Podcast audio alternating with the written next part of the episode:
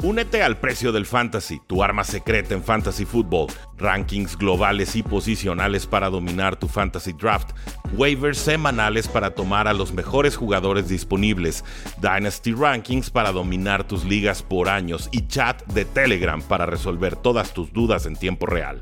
Visita stam.store diagonal precio NFL o da clic al link en este episodio para suscribirte. Saludos a todos y bienvenidos a un programa más de El precio del éxito, slash tres y fuera, depende si nos escuchan en YouTube o en el formato de podcast. Soy Rudy Jacinto y el día de hoy tenemos todas las noticias que nos deja la National Football League de cara al primer partido de semana 8 entre los Tampa Bay Buccaneers y los Buffalo Bills. Gracias a todos los que se están conectando en estos momentos. Recuerden apoyarnos con su like. Es gratis, es el único cover que tenemos aquí en el programa. Y también queremos dar un especial agradecimiento a un super fan. Y esto, evidentemente, porque acabamos de lanzar una suscripción especial una membresía que es exclusiva para todos los que quieren tener su biografía deportiva de su jugador o jugadora favorita. Se llama El Precio del Éxito, cuesta 9 dólares 99 centavos al mes y de, por tiempo limitado de aquí a que termine noviembre, si se inscriben, 100% garantizado que tengan la biografía que ustedes gusten y que ustedes manden. Pues bueno, alguien nos ha tomado la palabra y es justo y necesario expresarlo, compartirlo y agradecerle en este espacio. Se trata de Gio Mejía y él nos pide un precio del éxito que sin lugar a dudas es especial, pero yo creo hubiera tomado más de un año para que pudiéramos haber llegado a hacer este nombre. Más que nada porque en este espacio nos enfocamos más en NFL y en béisbol, de pronto en Fórmula 1 y básquet. Eh, tenemos pocas oportunidades realmente de profundizar con el fútbol soccer, que me encanta, que lo disfruto, pero sé que no es el pan nuestro de cada día en este canal, ¿no? Pues bueno, Gio Mejía dijo, órale va, me suscribo al precio del éxito, gracias Rudy, yo te voy a pedir el precio del éxito de, redoble de tambor, Ronaldo Nazario o Fenómeno. Así es, gracias a Gio Mejía, todos ustedes van a poder disfrutar próximamente de el precio del éxito de Ronaldo Nazario o Fenómeno. Estoy emocionado porque es una historia increíble. Nos va a costar mucho armar ese guion, pero con todo gusto lo vamos a hacer. Entonces, si a ti te interesa también recibir tu precio del éxito personalizado con agradecimiento en los créditos del video, ahí está de este lado el código QR. Te esperamos, el precio del éxito, todas las biografías listas para ti. Y ahora sí, pasemos a las noticias, a lo que nos compete el día de hoy. ¿Qué está pasando con Brock Purdy? ¿Qué sucede con los San Francisco 49ers? Vienen eh, dos derrotas consecutivas, dos derrotas eh, costosas en el sentido de que nos rompen un tanto la mística de lo que estamos viendo, de lo que estamos esperando de los San Francisco 49ers. Sé que los fans están con un tanto de incertidumbre porque se veían muy poderosos en ataque, muy poderosos en defensa y de pronto tropiezo con Cleveland, que era un tanto más razonable por el poderío de esa defensiva, no tanto porque no tenían a su coreback titular. Y luego van y tropiezan contra los vikingos de Minnesota. Y sin embargo, descubrimos el día de ayer que Brock Purdy está en protocolo de conmoción. Y estos síntomas de conmoción los sufrió después de la derrota contra los vikingos de Minnesota en el vuelo de regreso. Y ya entonces nos ponemos a buscar en qué momento del partido pudo haber sufrido esta conmoción Brock Purdy. Y hay un, scramble, ¿no? Una especie de como quarterback sneak en la que pues son todos contra todos. Brock Purdy está tratando de conseguir una yardita extra y sí se ve un contacto fuerte de un defensivo, no intencional, pero fuerte al fin, que le sacude todo el casco de pronto, ¿no? Ya había una diferencia abismal entre la producción de Brock Purdy antes de ese momento y la producción de Brock Purdy después. Las intercepciones llegaron después de ese momento, de esa jugada en la que probablemente se conmociona Brock Purdy. Entonces, Quizás fue muy injusto lo que dijimos todos los analistas, todos los aficionados sobre el desempeño ofensivo de San Francisco la semana pasada. Desgraciadamente no se diagnosticó, no se encontró eh, el hecho de que Brock Purdy tenía estos síntomas o que estaba sufriendo este golpe durante el partido. Sucede a veces, desgraciadamente no tendría que suceder, pero sucede, error humano. Entonces, creo que hay que reevaluar o replantear realmente hasta qué punto podemos criticar a Brock Purdy por la derrota, por su actuación en esa segunda mitad del partido. Porque si estaba conmocionado, pues sí o sí iba a lanzar malos pases. Ya le pasó en su momento a Tua Bailoa, eh, creo que fue contra Packers, si recuerdo bien, podría estar equivocado. Una primera mitad excelente, conmoción, no nos enteramos y la segunda parte pues se encarga de perder el partido. No lo podemos culpar, no sabe ni dónde está parado el pobrecito, ¿no? Y a veces estos síntomas de conmoción tardan en aparecer. Entonces sepan que esto está sucediendo con los San Francisco 49ers, eh, que tendrá que superar todas las distintas pruebas eh, del protocolo de conmoción para poder jugar contra los Cincinnati Bengals este domingo. Y que si no puede jugar, ahora sí veremos a Sam Darnold como el quarterback titular. Sam Darnold llega en este offseason, le gana a Trey Lance el puesto de suplente, provoca que Trey Lance sea cambiado a los, a los Dallas Cowboys.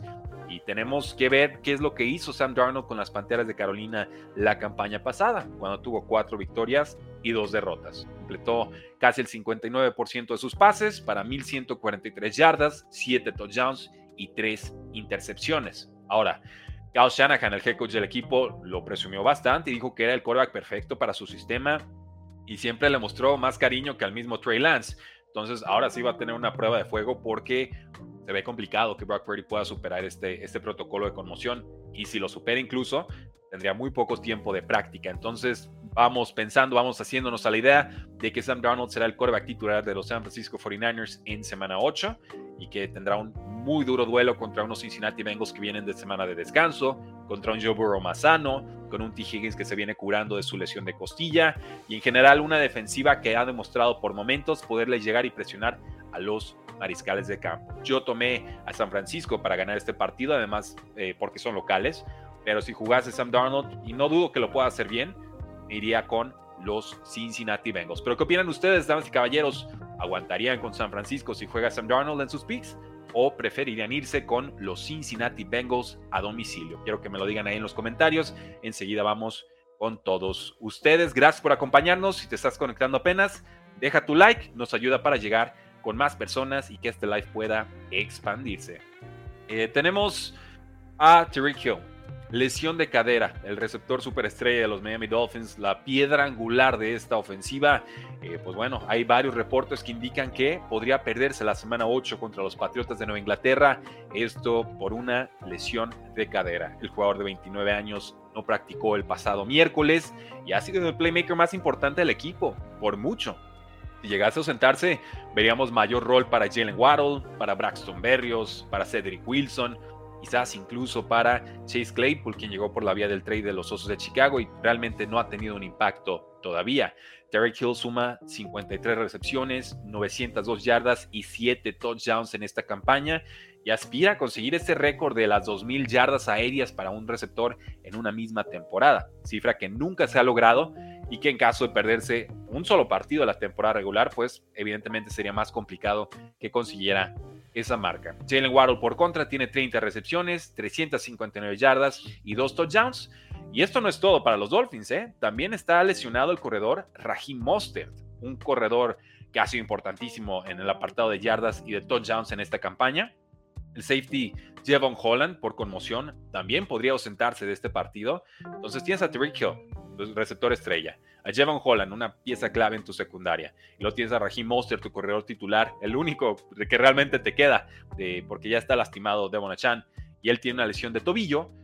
Híjole, se empieza a complicar el panorama para los Miami Dolphins, que son locales, sí, pero pues vienen de una derrota contra Eagles y por contra los Patriotas parecen haber encontrado algunas respuestas ofensivas y defensivas. Patriots ya le jugó bien a los Dolphins en semana 2 y sin Terry Hill creo que sería probable que veamos una actuación similar. Entonces, partido de pronto de pronóstico reservado. ¿Se quedarían con los Dolphins para ganar ese partido en casa o se atreven a tomar a los Patriotas de Nueva Inglaterra, Mac Jones y compañía para dar la sorpresa en Miami. Háganos saber ahí en la casilla de comentarios. Y ahora sí vamos con algunos comentarios del público. Nos dice Luis Suárez, abrazo, gracias, bienvenido.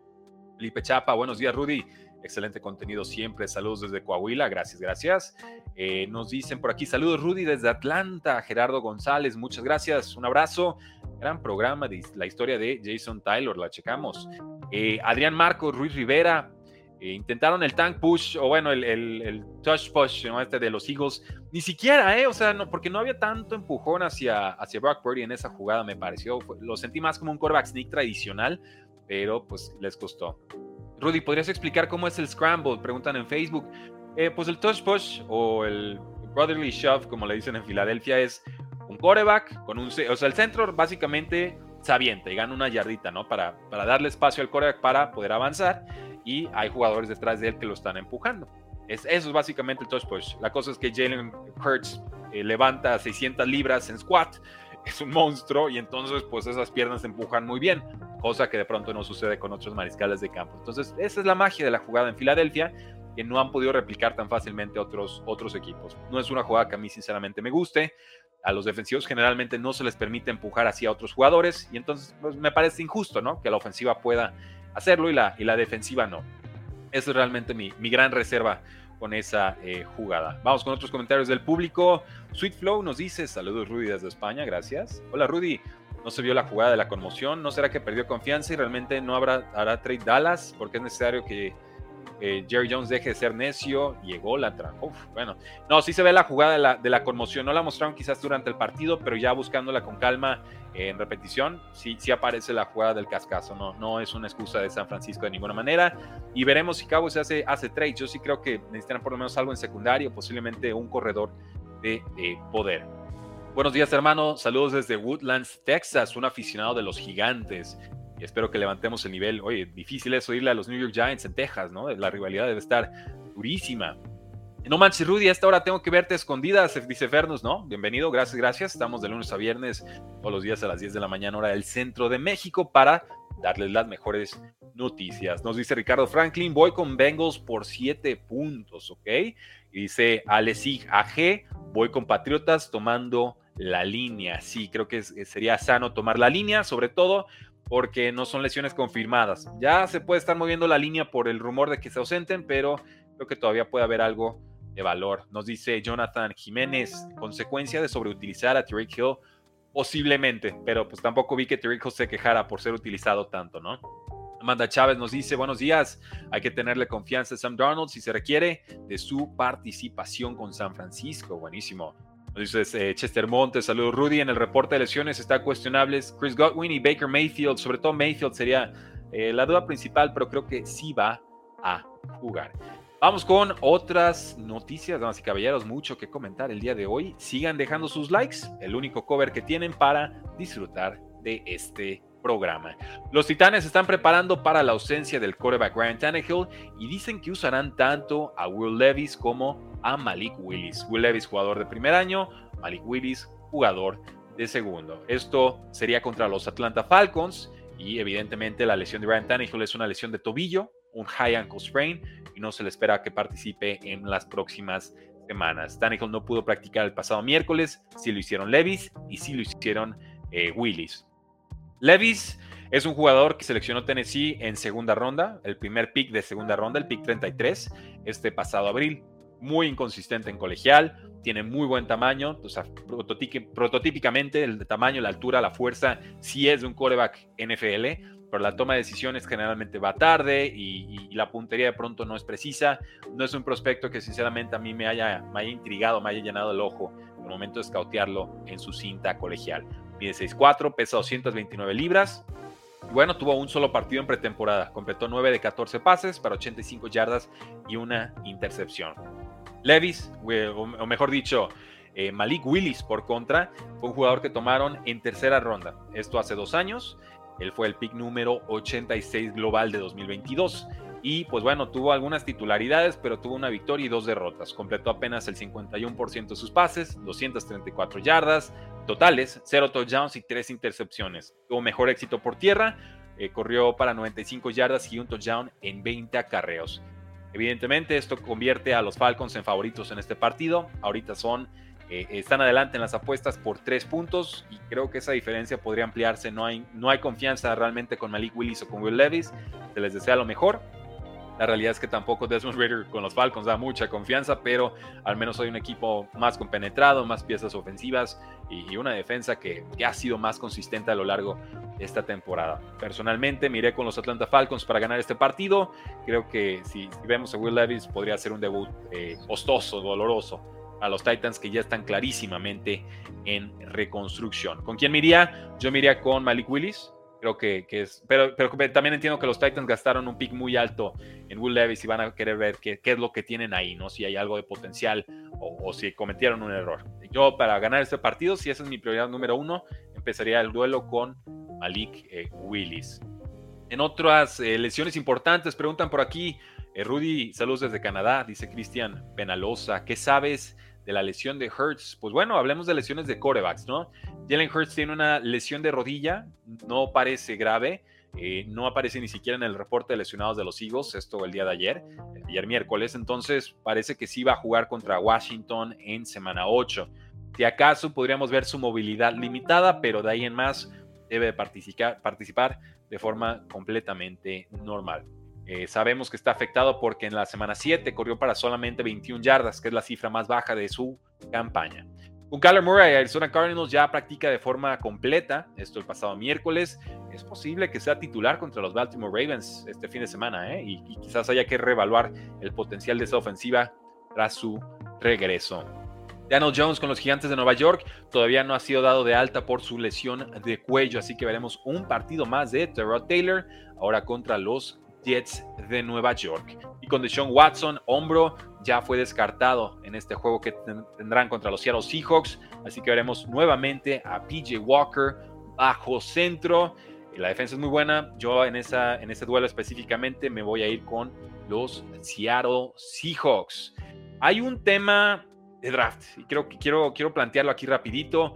Drake May contra Caleb Williams, los dos corebacks más sonados para esta próxima camada de novatos.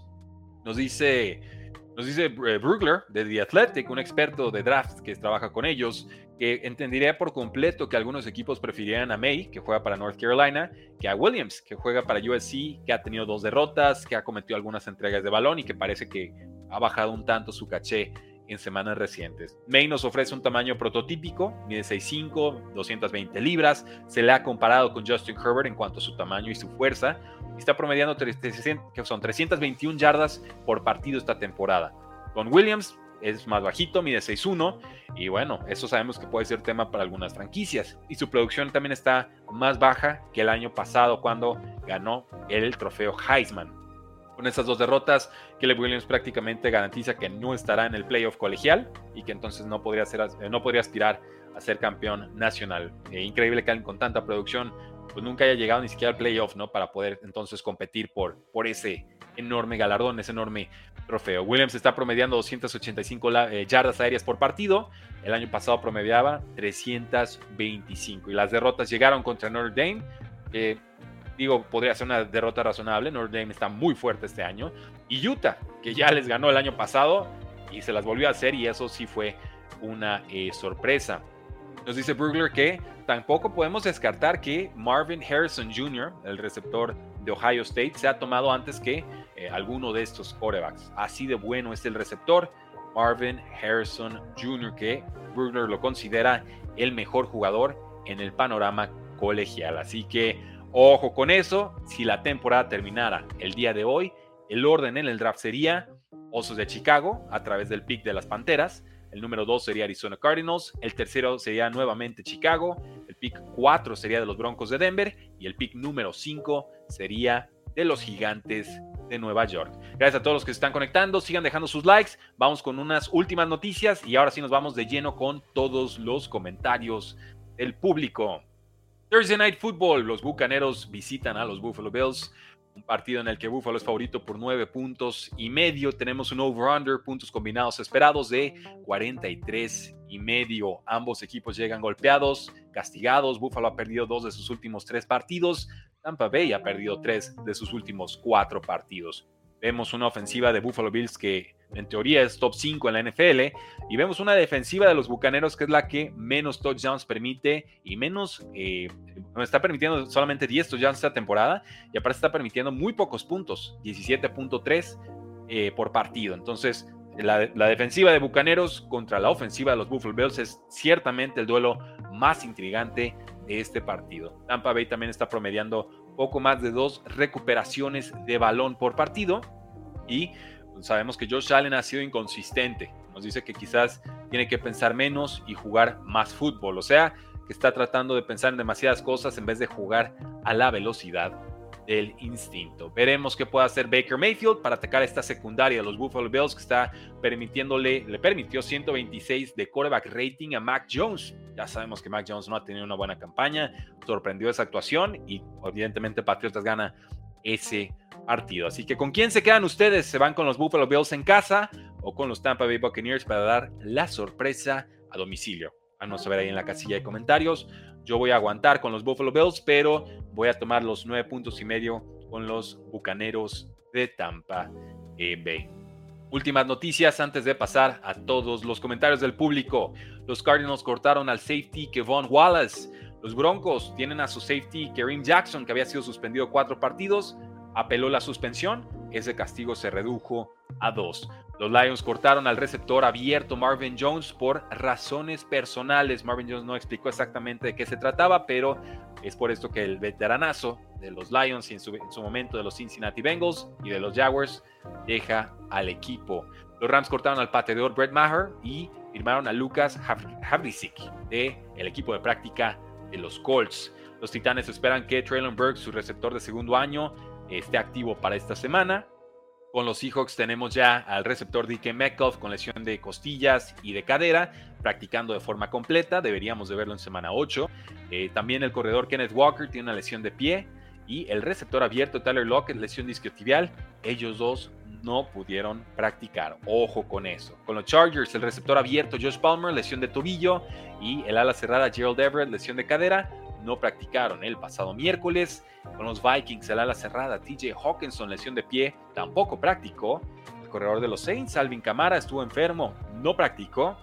Y con los Packers, el corredor Aaron Jones por lesión disquiotibial y el ala cerrada Luke Musgrave por lesión de tobillo tampoco practicaron. Así que ahí tienen todo el reporte de lesionados. Hay que ver si practican el día de hoy jueves o el día de mañana viernes. Y de ser así, podremos utilizarlos en nuestras ligas de fantasy fútbol. Pues ahí lo tienen, damas y caballeros. Muchas gracias por habernos acompañado el día de hoy. No sin antes recordarles por última vez que ahí tenemos el precio del éxito, estas biografías épicas que tanto les gustan. Ya hemos hecho más de 100. Queremos seguir haciéndolas y por tiempo limitado, de aquí al fin de mes, quien se suscriba tiene 100% garantizado la biografía que nos pida. A partir de noviembre iremos seleccionando las biografías a realizarse por medio de votación popular. Entonces, esos videos les aviso, generalmente cuando yo le pago videos a mis editores es un costo como de 150 dólares ya terminado en total, mi tiempo, su tiempo y demás. Entonces, si a futuro ponemos esa posibilidad de pedirnos un precio del éxito que tú pagues y nosotros lo hagamos, 100% garantizado, va a costar más o menos unos 149 dólares, seguramente, o hasta más dependiendo de la duración del video.